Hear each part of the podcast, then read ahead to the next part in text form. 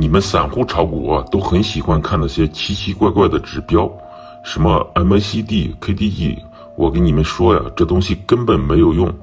今天我给你们教一个有用的东西，这个才是真实有效的。这东西叫做什么呢？叫做波动率。到底什么叫做波动率呢？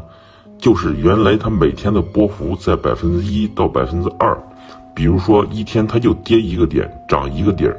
突然呢，有一天就涨了三个点、五个点，过两天它又跌了下去，跌了三个点、五个点，开始有这种大幅度的不安分的这种波动，但是它的价格在底部没有涨起来的时候，这就是一只股票要涨的前兆。